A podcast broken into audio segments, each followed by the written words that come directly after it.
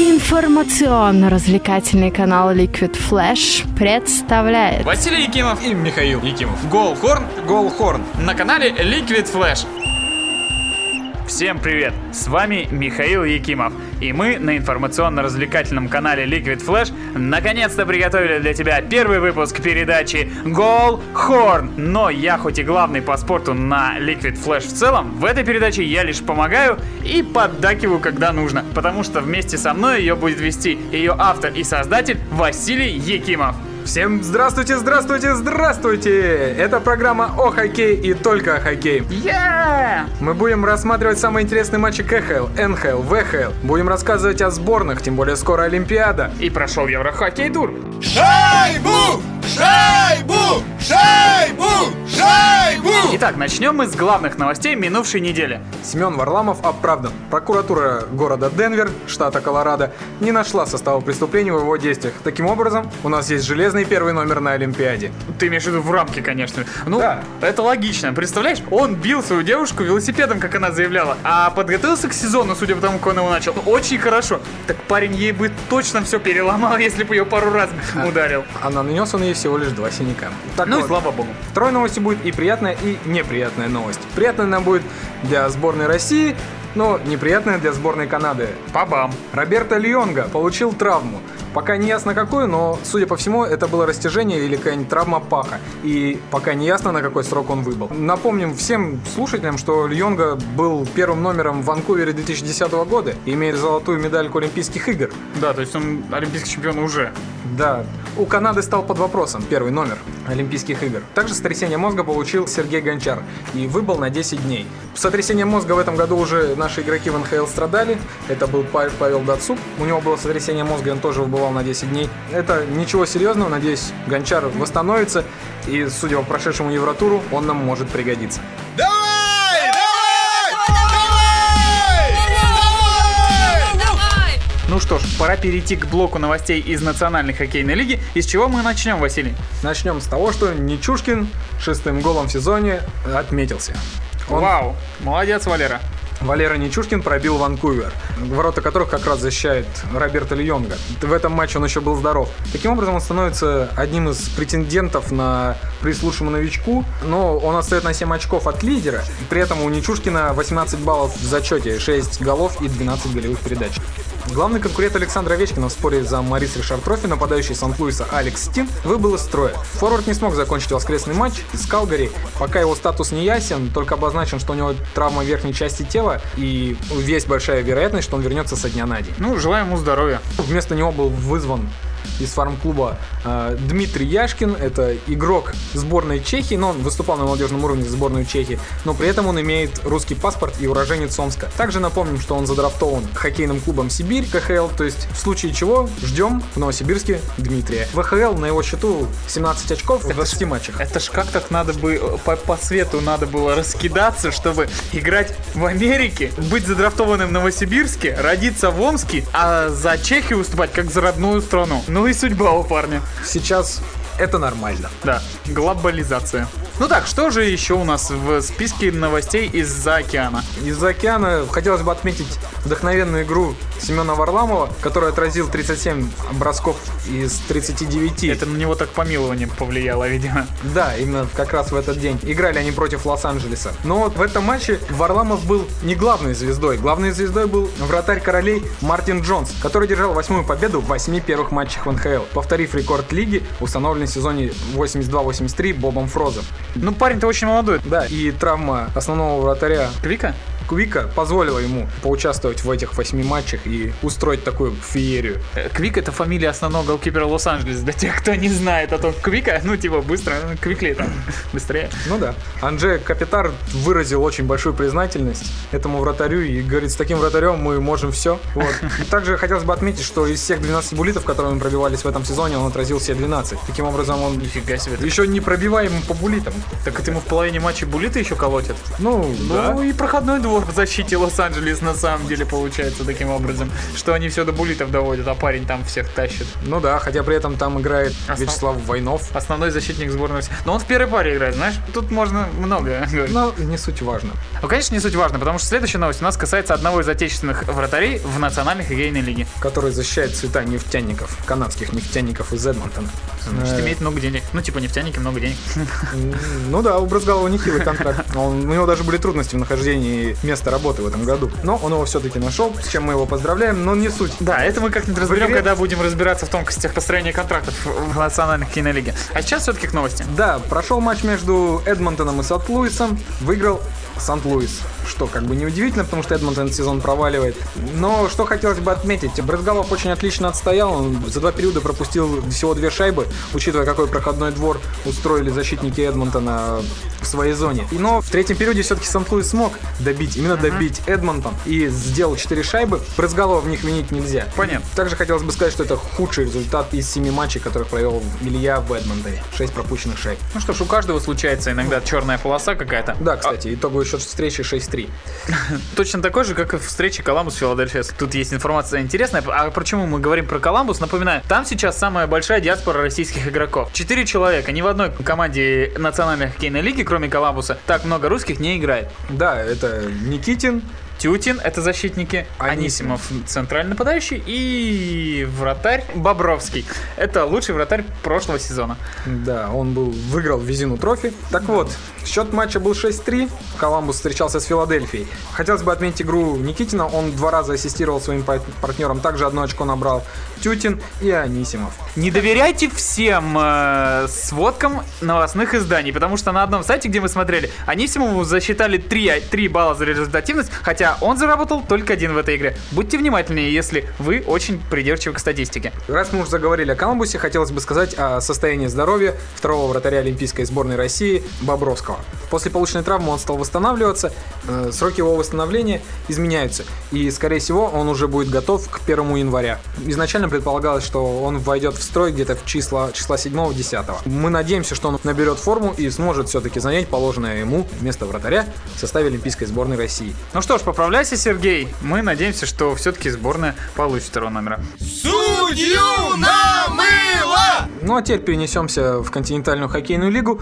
Эта неделя была неделя Еврохоккей тура, о котором мы поговорим в конце передачи. И поэтому главные новости континентальной хоккейной лиги, конечно же, связаны с трансферами. Автомобилист расторг контракт с Ильей Крикуновым. Илья Крикунов дважды по ходу сезона был в списке отказов у Екатеринбурга. Он провел в этом году всего лишь 13 встреч и набрал одно очко. Ну и неудивительно, что с ним расторгли контракт. Торпеды и Адмирал произвели обмен, в результате которого Владивосток отправился Джастин Ходжман. Нижегородцы взамен получили право в третьем раунде драфта юниоров 2014 года. Слушай, а мне вот интересно, Ходжман вроде не так плохо, чтобы его так слабо обменять. Потому что в континентальной хоккейной лиге драфт не играет такую сильную роль, как в национальной. Ну, видимо, он не подошел к Петрису, С Кудри, и просто от него надо было Да. как-то избавиться, да? Да, Понятно. напомним, что он также в этом году выступал в составе Магнитогорского Металлурга, но его обменяли на Тима Брента, Ну, тем вроде нормально смотрится в составе. Ну, магнитогорцев. Магнитогорцев, да. Ходжман в этом году провел 32 матча и набрал 15 очков, что для защитника довольно-таки неплохо. Динамо и Тактор произвели обмен. За 23-летнего нападающего Егора Дугина, который в этом сезоне провел 26 матчей, забил 4 гола и сделал одну результативную передачу,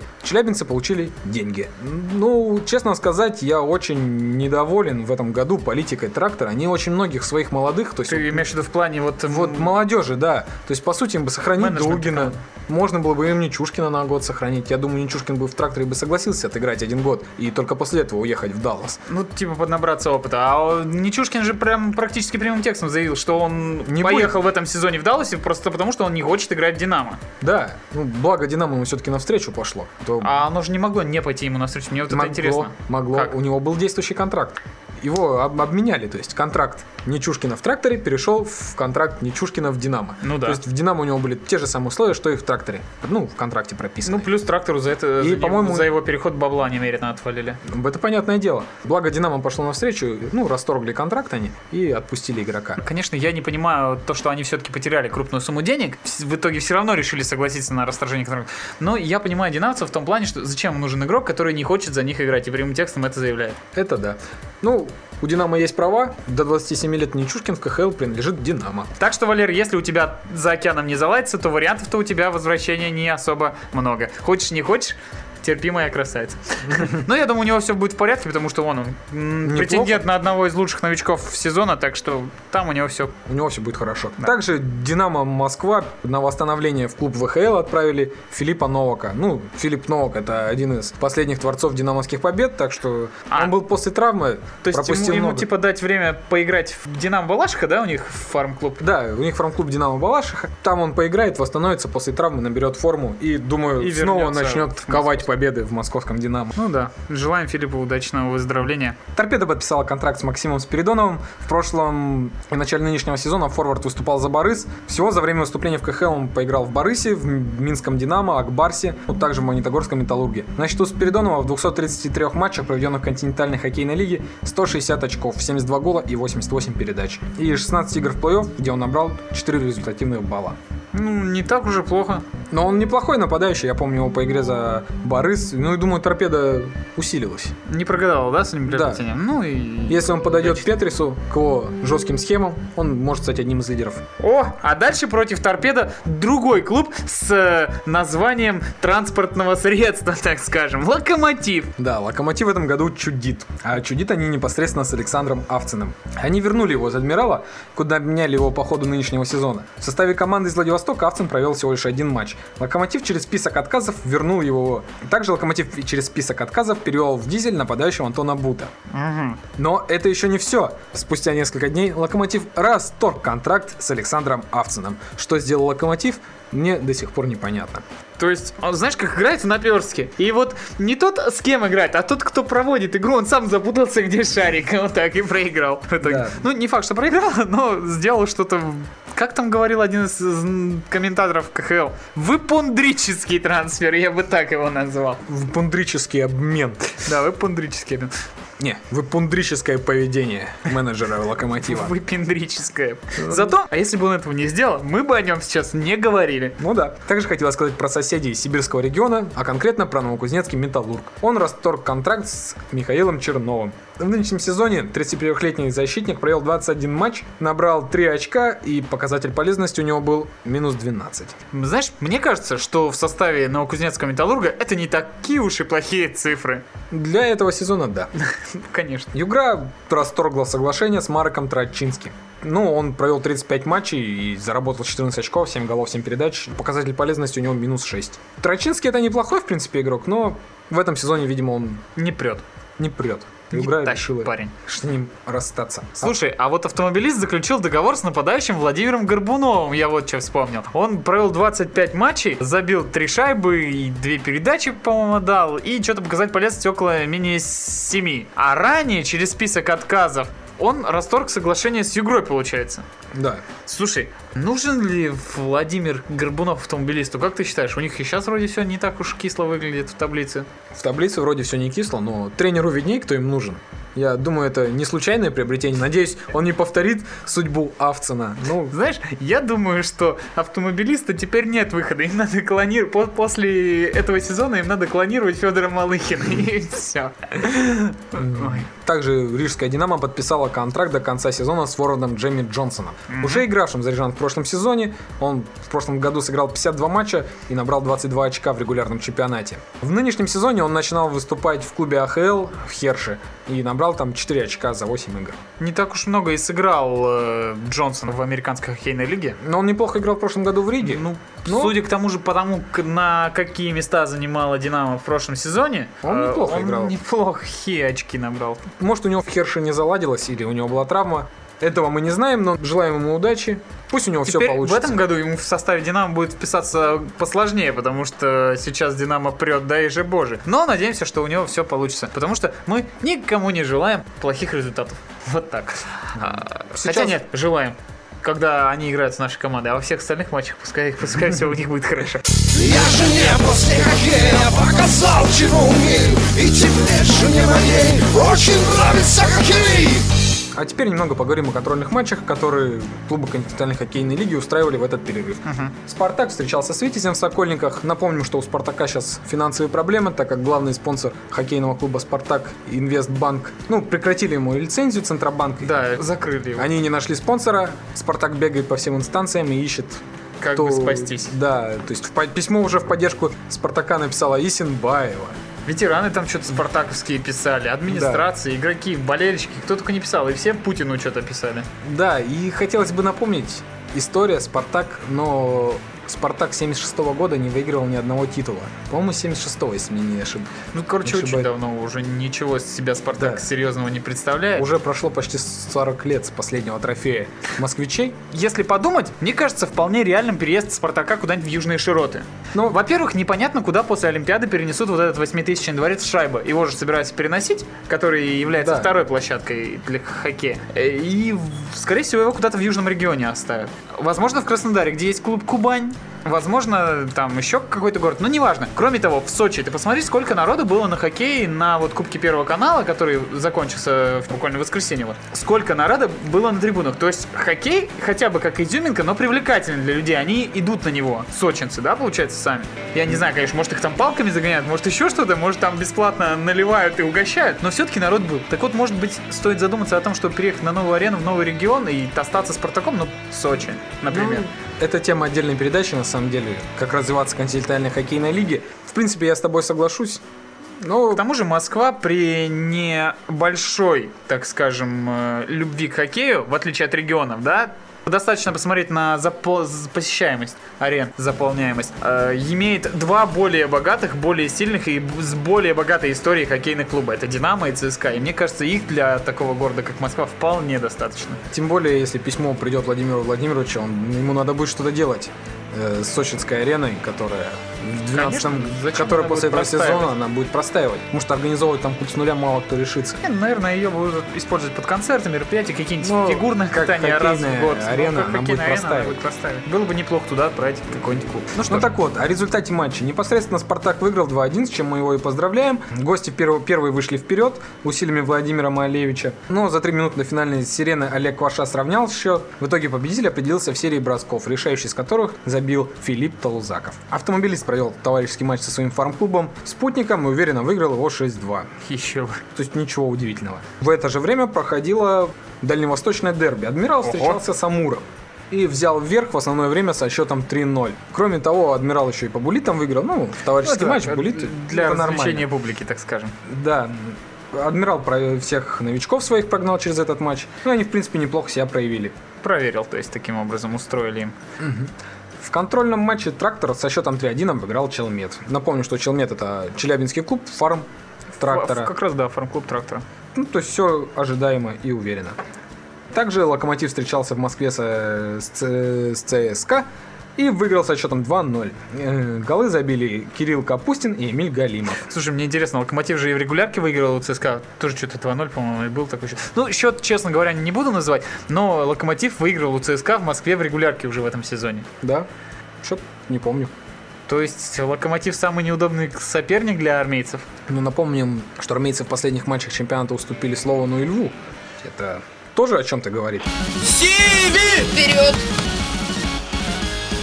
Напомню, что столицей вещания Liquid Flash и является город Новосибирск. И, конечно же, мы не можем обойти стороной подробный разбор новостей и всей информации, которая поступает к нам из хоккейного клуба Сибирь-Новосибирск. Сибирь расторгла контракт с Сергеем Гайдученко. Этот вратарь отстоял полтора года у нас. В принципе, прошлый год он был неплох, когда, Да, когда он подменял Гласа, В этом году. Коскин его вытеснил, и в последнем матче, который он играл, ему дали играть, это Дон- был матч с Донбассом, он пропустил три шайбы, причем некоторые были чисто его. Ну и вообще Дмитрий Вячеславович Квартальнов, главный тренер хоккейного клуба «Сибирь», очень негодовал на Лемтюгова и Гайдученко. Но напомним всем, что Лемтюгов был обменен значительно раньше в «Спартак», на Нестерова. Но Гайдученко только вот в, этот, вот в эту неделю с ним расторгли контракт. Ну, у него показатель полезный... Ой, у него коэффициент надежности был 3,42 сотых шайбы за игру в среднем, а процент отраженных бросков 88,4%. Ну, не такой уж плохой процент отраженных бросков, но при таком коэффициенте надежности Селяви. Ну, он недолго искал себе новый клуб и уехал в Донецк. Слушай, двойное гражданство помогает. Гайдученко есть русское и украинское гражданство, так что Сергей, скорее Да. всего, именно поэтому и перебрался туда. Тем более, главный тренер сборной Украины Назаров давно хотел позвать его к себе в сборную, то есть, чтобы он начал играть. И в клубе под его началом, ну, как раз. Да, то есть, ну, есть большая доля вероятности, что он все-таки начнет играть в сборной Украины. Но это уже не касается Сибири. Что же касается Сибири, то новосибирский клуб начал искать вратаря. И нашел его он в фарм-клубе Нижегородского торпеда. А подробнее ты нам расскажешь об этом. Нашел он там Никиту Беспалова. Никита Беспалов, 25-летний вратарь. Он этот сезон начинал в ВХЛ, где провел 14 матчей. 93,3% отраженных бросков и коэффициент надежности 2,04. В КХЛ в общей сложности Никита провел 17 матчей за Нижегородская торпеда и имел такие показатели 91,5% отраженных бросков и коэффициент надежности 2,54. Честно сказать, я вот посмотрел, кто такой Никита, как бы, ну его статистика а говорит о малом. У него есть один плюс, то что он эти 14 игр он в ВХЛ играл, это были последние игры, начинал он в торпедо, его по ходу сезона в фарм отправили. На официальном канале КХЛ в YouTube с Никитой есть одно видео, одно видео его потрясающего сейва. Там он в красивом падении с ленточки вытащил шайбу, это надо смотреть. Зайдите, посмотрите официальный канал КХЛ Никита Беспалов. Посмотрим, что от него ждать. Ну да, тем более, что за 5 лет в континентальной хоккейной лиге он провел всего 17 матчей. Пока рано говорить. Пока рано что-то говорить, да. Вдруг парень начнет стоять как бог. Также новосибирцы и ханты-мансийцы произвели обмен, в результате которого в Ханты-Мансийск отправился Никита Тачицкий, за которого сибиряки получили денежную компенсацию. Для Тачицкого это второй клуб, он перешел из торпеда в Сибирь. Ну, Но это по ходу этого сезона только имеется в виду. да, он никому не понравился у нас. Он провел всего лишь 4 матча и не набрал очков и имел показатель полезности минус 1. Также хотелось поздравить лидера нашей команды Юрия Лехтеря. 23 декабря у него был день рождения. И, и сколько же уже Йори на этом свете пожил? 26 лет. 26 23 Отлично, 2-2, дубль 2. Йори, ну что ж, давай, делай дубли в каждой игре, тащи Сибирь и завоевывай себе звание супер-пупер бомбардира. То же самое, конечно же, продолжай делать, когда поедешь на матч всех звезд. И, возможно, на Олимпиаду. Ну, у него же есть шансы попасть на Олимпиаду. Шайбу! Шайбу! Шайбу! Шайбу! Теперь перейдем к новостям довольно-таки печальным. Ты, конечно же, хочешь сейчас рассказать о Кубке Первого канала, одном из этапов Еврохоккей тура. Да. Кубок Первого канала проходил в Сочи. Обкатали большую-большую арену. Стадион большой. Ну, Это, стадион красивый, большой, действительно. Да, на котором будет проходить хоккейный турнир Олимпиады. Наши облажались. По полной облажались. Ну, началось вроде как бы все нормально. То есть мы выиграли у шведов, но потом был позор. Да, кстати, я тебе скажу, что шведы-то выглядели довольно крепкой командой, довольно сильной. Нам еще во многом, может быть, даже повезло. А какой первый гол Том Вандель забил, так это вообще красота. Я до сих пор, у меня из головы не выходит. Ну так вот, давайте поговорим подробнее о матчах. Это конкретно вот наши встречались с шведами. Это была первая игра. Она проходила 19 декабря. И сборная России выиграла сборную Швеции со счетом 3-2. Как вот сказал Михаил, Вандель забил э, красивый гол, открыл счет на 14 минуте первого периода. Сделал он это в большинстве с передачи Кронваля и Клинберга. Да, так клюшкой в воздухе. Так, прям. Ответную шайбу через 4 минуты забил Максим Чудинов, защитник, у которого лучший показатель полезности из русских игроков в континентальной хоккейной лиге. И, по-моему, кстати, что касается вот этого турнира, Кубок Первого канала, Чудинов же лучшим бомбардиром Да, стал. Чудинов стал по итогу- Вот такой вот защитник. Потом на 43-й минуте тот же Чудинов с передачи Щипачева и Ковальчука сделал счет 2-1. Это напомню, что они все трое представляют команду из города Петербурга, а именно питерский СКА. Кстати, четверо игроков, еще здесь не хватает одной фамилии. Ну, этот гол сделал непосредственно питерская бригада. Ответную шайбу шведы забили на 52-й минуте, сделал это Бурнстрем. Передачу сделал все тот же Вандель. Ну и на 57-й минуте Николай Прохоркин сделал счет 3-2. Общее впечатление от игры хотелось бы выразить в том, что это была, так сказать, третья сборная Швеции, потому что у шведов есть 66 игроков в НХЛ. То есть, таким образом, они там могут первую там 22 человека набрать и вторые 22 человека набрать. Я уверен, что человек 10-15 даже не рассматривают тренеры, но 40 человек. 40 это уже две Это сборные целая набрать. сборная, да. Шведы смотрелись, честно сказать, лучше, чем наши. Может, где-то мастерства им там не хватало, там, как тому же Ковальчуку, Радулу, но они бились, они реально бились. Вон, не помню конкретно кто, но но один швед даже хотел так сильно при- принять Ковальчука в борт, что сам вылетел на скамейку запасных. Ну, ему не повезло, он вылетел на нашу скамейку запасных, где Александр Радулов не дал ему успокоиться. Да. Спокойно выйти из нее. Это смешные моменты игры, но на самом деле шведы были очень боевитые, они много старались сделать, мало давали нашим игрокам провести в атаке, и таким образом То есть вязали так. э, Не Ви- хватает мастерства, какой-то индивидуальности, мы будем вот сдерживать. вязать, бороться до конца. Честно сказать, от России ожидалось там после второго гола Чудинова, думал, сейчас хлоп-хлоп, еще парочку шайб и все. Полетим сейчас вперед, да, но нет. Получилось 3-2. Но все-таки выиграли, как бы матч открытия, только первая игра, там игроки А пока друг друга... сыгрывались, привыкали. Ну, Ну. можно, на, есть на что списывать, так скажем, результаты. Но потом была Финляндия. Крепкая Финляндия с хорошим нападением. Возможно, даже не отстающим от нас шесть сборной. Да, здесь счет был 2-3. И уже, ну, соответственно, не в пользу России. Да, в пользу сборной Финляндии. Открыл счет Павлова. Сделал это он с передачи Йормарки и Коха. Сделано это в начале второго периода на первой минуте. А спустя минут пять Максим Чудинов с передачей Медведева в большинстве сумел сравнять счет.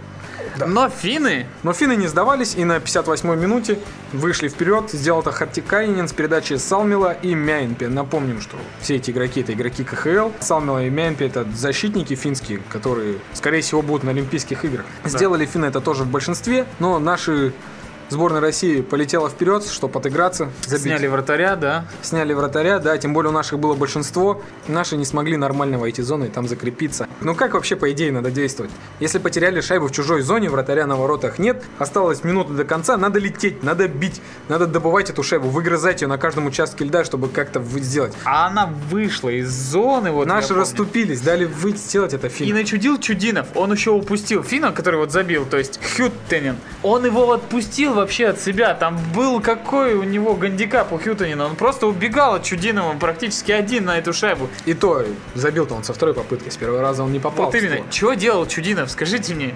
Ну, Чудинов это был лучший защитник нашей сборной на этом этапе. Тут, тут должна быть, знаешь, какая-нибудь заставка, э, типа уа уа уа Вот так вот. Финны сделали счет 3-1 и за секунду до конца Ковальчук, от которого ждали гола значительно раньше, сделал счет 3-2. Ну, так сказать, Передача Радулова. подсластили они нам поражение. Ну, поражение, но и в. Африке поражение, тем более по игре, когда финны просто сковывали нас, не давали нам нормально войти в зону. Сборная России в атаке свелась просто к бей-беги, то есть вбрасывали шайбу, там боролись, пытались что-то ее как-то выцарапать. Но учитывая, что у нас не было мощных габаритных нападающих, таких там, как, как Александр Овечкин, тот же, который может спокойно врезать в борт игрока, и тот распластается по борту и выгрызет эту шайбу. Вот этого не было. Не было каких-то связок, не было феерии от Ковальчука и Радулова, которого ждали. Да, это, конечно, печально, но все-таки внушает надежду хотя бы чуть-чуть, что боролись до конца и смогли за 2 секунды до конца забить уже шайбу, которая, в принципе, на результат не влияла, но все равно. Проигранная игра была, честно говоря, вот знаешь, вату катали на протяжении целого часа игрового времени. Да, и там в конце три шайбы, и все такие, о, шайбы, и... И поехали домой. Ну, там не домой, а готовиться к следующим играм. Последнюю игру с Чехией, честно говоря, я тебе тут подсказывать не буду, потому что я ее не смотрел. Так что Вот предоставляю Как все, ты сказал, все с руки. Финляндией. Внушает надежду, я сказал, вот. Да, но все эти надежды разбила сборная Чехии. Да. Когда я узнал Да. результат, С 40 минуты счет был 0-0. Потом Александр Радулов реализовал булит, сделав счет 1-0. Но Носик и Новотны сделали счет 2-1. Чехи победили и спокойно доиграли до конца. Сборная России просто стадион молчал. То есть хотя бы с финнами там боролись, там в конце там болельщики кричали «Россия, Россия», то с чехами все просто смотрели и так думали, что за позор. Конечно, где-то не повезло там, как Ковальчук мощным броском там попал, ну, по-моему, даже в крестовину, там либо перекладина, либо штанга была. Я так с повтора и не понял. Но там его вывели красивый, мощный, красиво на бросок его вывели. Но это единственный момент, который я могу вспомнить в третьем периоде по игре сборной. Понятно. Слушай, То то, есть Салака они практически не напрягали. Вот Салак же стоял, защищал, то есть тоже Да. голкипер СКА. Наверное, СКА имела самое большое представительство из всех клубов на этом турнире. В принципе, Салак-то пропустил Булит в третьем периоде. Булит для От вратаря Радулова. на... от да, пускай от Радулова, но все равно должен тащить в такой игре вратарь Булит. Или как ты думаешь? Или, или Ну, просто деле- Салаку повезло, что сборная России как попала играла? Или он все-таки молодец? Вот мне интересно. Я бы не стал его на самом деле захваливать, конечно. Но там Саша постарался. Он сделал на самом деле очень хитро обманул его. То есть показал, что будет уходить, и прям в самый последний момент прям у него был единственный шанс вот так сделать, чтобы перебросить Салака, то есть убрать под себя и бросить. Но он это все сделал, сделал это все мастерски красиво. Ну, Салак все-таки это не Доминик Гашек. Я, я бы не стал к нему особых претензий предъявлять, тем более он был признан лучшим э, вратарем Еврохоккей тура.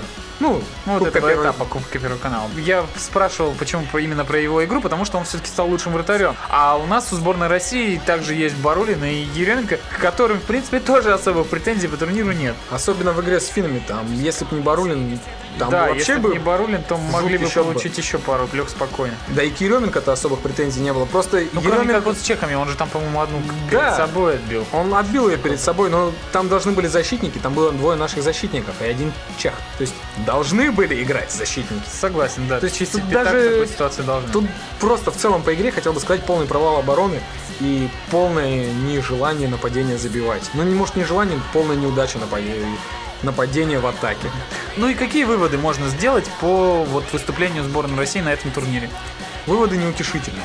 Как сказал Зенитулlah Хайдарович, изначально планировалась квота для игроков КХЛ где-то примерно 8-10 человек. Он сказал, что очень сильно она урежется. То есть, возможно, до человек 6. Я вот Ну, я так 6. полагаю, что третьим вратарем, скорее всего, поедет э, Барулин. И я в этом уверен. Как я говорил, что он поедет вторым вратарем на, Ев... на All-Star Game, также я уверен, что Константин поедет третьим вратарем в сборную. Первые два номер- номера понятны. Это Бобровский, который восстановится, скорее всего, и Варламов, конечно же. А вот кто еще из игроков КХЛ, вот эти вот человек 6, 5 получается уже, кого бы ты назвал? Ну, назвал бы в первую очередь это Радулов, понятное дело, и Ковальчук. Ну это да, это Как ясно. бы они ни играли, как бы плохо не сыграли они этот Еврохоккей тур, это такие игроки, от которых, в принципе, можно ожидать всего, что угодно. Ну, в смысле, в хорошем тоже. Смотри, а, Радулов заработал 2 очка, реализовал булит красивейший, да? Отдал передачу Ковальчуку в сложной ситуации. Ковальчук тоже нашел себе место на площадке и в нужный момент времени и отыграл шайбу. То есть ребята способны-то бороться, и, в принципе, у них-то, кстати, особых провалов не было. Да, они не звездили, да, они не тащили за собой команду, как все надеялись на них, но нельзя сказать, что они сыграли очень плохо. От них ожидалось большего. Согласен, согласен. Поэтому их места все равно не обсуждаются в сборной. Потом я бы на самом деле чувствую, у нас большая проблема с защитниками. То есть из НХЛ мы возьмем ну 5 защитников максимум. Там больше нет. Но они есть, но они мало играют. Там окажется еще, наверное, Максим Чудинов. Он все-таки неплохо проявил себя в большинстве, и при этом у него был всего лишь один провал с финами. Да, и, и- то, учитывая, что вся команда играла без настроя, я бы сказал, это делает его не Это, это, это можно засчитать э, единственным плачевным исключением из правила и того, Да. что он играет хорошо. Тем более выбор не богат. А про Чудинова я бы еще хотел добавить, он показал, что у него, ну, все знали, что у него хороший бросок, но он показал, что он также хладнокровно может и кидать, и находясь в составе сборной, не только в Питере. Да, тем более у него в КХЛ самый большой из русских защитников коэффициент полезности. Да. То есть к нему претензий особых нет. Также хотелось бы... Кого бы взять? Кого еще возможно взять из этой сборной? Ну, скорее всего, Александра Бурмистрова возьмут. Или Алексея Терещенко. Но одного из центральных нападающих Ну возьмут. да, у нас с центральными нападающими всегда геморрой и проблемы. Так что либо Да. мистер, либо Терещенко, наверное. Это уже на усмотрение Зинтулы. Ну, Ну кого- и пятый, пятый игрок остался, кого еще? А вот над пятым игроком, может, его и не Опять будет. кто-то из защитников, я не знаю. Ну, на всякий случай, знаешь, Ну вот, для например, подстраховочки. Можно взять капитана сборной Никулина седьмым, но Никулин, Медведев, они позорно выступили на этом Еврохоккей туре и просто все их авансы, которые давались им до этого, все их игры за сборную, все это как бы перечеркнуло. Ну, то есть игру. там уже придется мучиться Берлетину. Да еще не факт, что тех, кого ты сейчас назвал, окажутся в сборной. Ну, кроме Кольчука с Радулова. И Барулина я бы тоже отметил. Ну что ж, вот такие неутешительные результаты принесла сборная России нам, как болельщикам, после Еврохоккей тура. И в связи с этим хотелось бы отметить, как ты думаешь, а нужен ли вообще Еврохоккей тур, если вот в таком состоянии игроки едут на него, потом мы видим, как они играют в континентальной хоккейной лиге. Класс! Смотреть, глаз радуется. А здесь было, ну, уныние какое-то, честно говоря. Честно, мое мнение, он не нужен. Или, по крайней мере, в таком формате, как он существует сейчас, он не нужен. Потому что неделя перерыва, игроки выбиваются из тонуса, начинаются какие-то лишние травмы, усталости, неусталости, не- недоигровки и тому подобное. Об этом говорил еще глава профсоюза игроков КХЛ Коваленко. То есть он говорил, что Еврохоккей тур на самом деле очень плохо вредит на игроков. То есть игроки, которые не уезжают в сборные, они вы- выходят из игрового тонуса. Не, ну подожди, ну регулярно же проходят какие-то товарищеские матчи. Это не то. Тренеры тренируют постоянно. Все равно это Все не равно то. нужно постоянно сохранять настрой на игру, вот, который Тонус, регулярный сезон, тонус. тонус вот этот вот. Да, и на тонус, игротский тонус сохранять. Берем тот же НХЛ. Игроки НХЛ едут и выигрывают Олимпиаду. Последними Олимпиадами так оно и было. На самом деле ни одного игрока не НХЛовца невозможно вспомнить, который бы звездил на Олимпийских играх. Последние, невозможно. последние года. Берем игроков НХЛ. Как они делают? Они играют регулярочку плотненько, там все у них там на неделе 2-3 матча по-любому. И набирают сборную, сборную там канадцы, американцы, берут лучших игроков из НХЛ и, ну, по текущему сезону. То есть не делают там скидок там, вот он, Пенс играл 10 лет назад, ништяк, давайте его возьмем. Да, берут по текущему сезону, за три дня до Олимпиады их отправляют в лагерь. Да, и эти игроки потом выигрывают соревнования. То есть что говорить, нужен игровой тонус. Я не понимаю, например, многих тренеров, экспертов, которые говорят, что это надо, это интересно. Никому это не интересно, честно уж признаем. Да, я это смотрел просто как предолимпийский турнир, честно говоря. Я хотел увидеть, как будет играть наше третье-четвертое звено на, на Олимпийских играх. Вот, Вот ну, и как, всё. как посмотрели, плохо. Что еще хотелось бы сказать? А до этого я три года еврохоккей турнир, так, краем глаза, просто потому что любовь к хоккею. А вот если бы не она, то я бы и не смотрел. Хотелось бы также добавить про уровень игроков. То есть мы смотрим, там, чехи, шведы, они нормально играли. Финны, не там, не круто прям, но они играли, они хорошо играли, неплохо смотрелись, все сборные. Хотелось бы затронуть тему лимита в этом плане. То есть мы говорим, у нас игроков, у нас некого выбирать. Так у нас игроки не растут. Надо перестраивать тему с лимитами. То есть вот сейчас поднимается, сейчас новое коллективное соглашение будет заключать континентальная хоккейная лига и профсоюз игроков. КХЛ хочет продвинуть увеличение лимита. То есть сделать Да, там да. 7 игроков или из команд Из зоны, вот, которые есть Да. команды, то есть чехи, словаки, там, хорваты, они не будут Украинцы. Да, украинцы, белорусы, Казахи. казахи и, напомним, еще следующего года финны. Либо так сделать. Ну, мое мнение, на самом деле, я бы так не стал делать, потому что это, считаю, нет только шведов, канадцев и американцев из классных игроков, и таким образом лимит вообще не, можно сказать, не будет. То есть у нас засилие финнов будет. Мне кажется, не будет, потому что финские клубы э, наверняка э, проявят какую-то активность и заманят какими-то своими бонусами и плюшками игроков домашних э, в свою СМ-лигу. Им Ну, тоже это понятное дело. игроков. Но все-таки будет больше финнов в КХЛ значительно. То есть каждая команда будет набирать там по 6, по 7 финнов. Ну, добивать словаками и чехами, соответственно. Это тоже сильные, сильные игроки. Ну Но да. я бы предложил такое, сделать лимит, например, 10-11 игроков.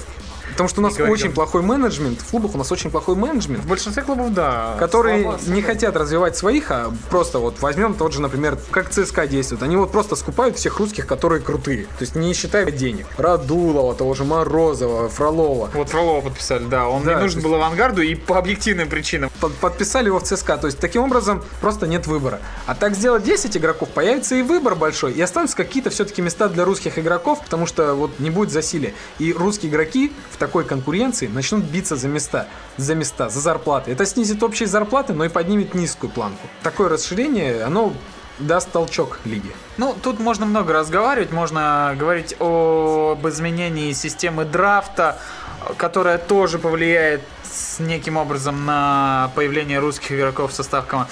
Э, Можно говорить о том, чтобы сделать необходимую квоту, наоборот, для русских игроков, например, минимальный состав какой-то, а остальные вот расширить, сделать зону без легионеров для всех участников лиги. Можно об этом разговаривать много и разно, но мне кажется, что все-таки, все-таки, если будет игрок российский э, лучше чеха выглядеть. И если одинаковая цена на игроков будет, то предпочтут, скорее всего, русского. Потому что с ним лег- легче найти контакт. Это надо на самом деле ставить эксперименты, чтобы точно узнать. Но тот лимит, который есть сейчас, душит развитие молодых игроков. На этом мы с вами прощаемся и желаем вам почаще слышать звук Голевой сирены своей любимой команды. команды. А с тобой были Василий Якимов. и Михаил Якимов. Пока! Услышимся на уютном канале Liquid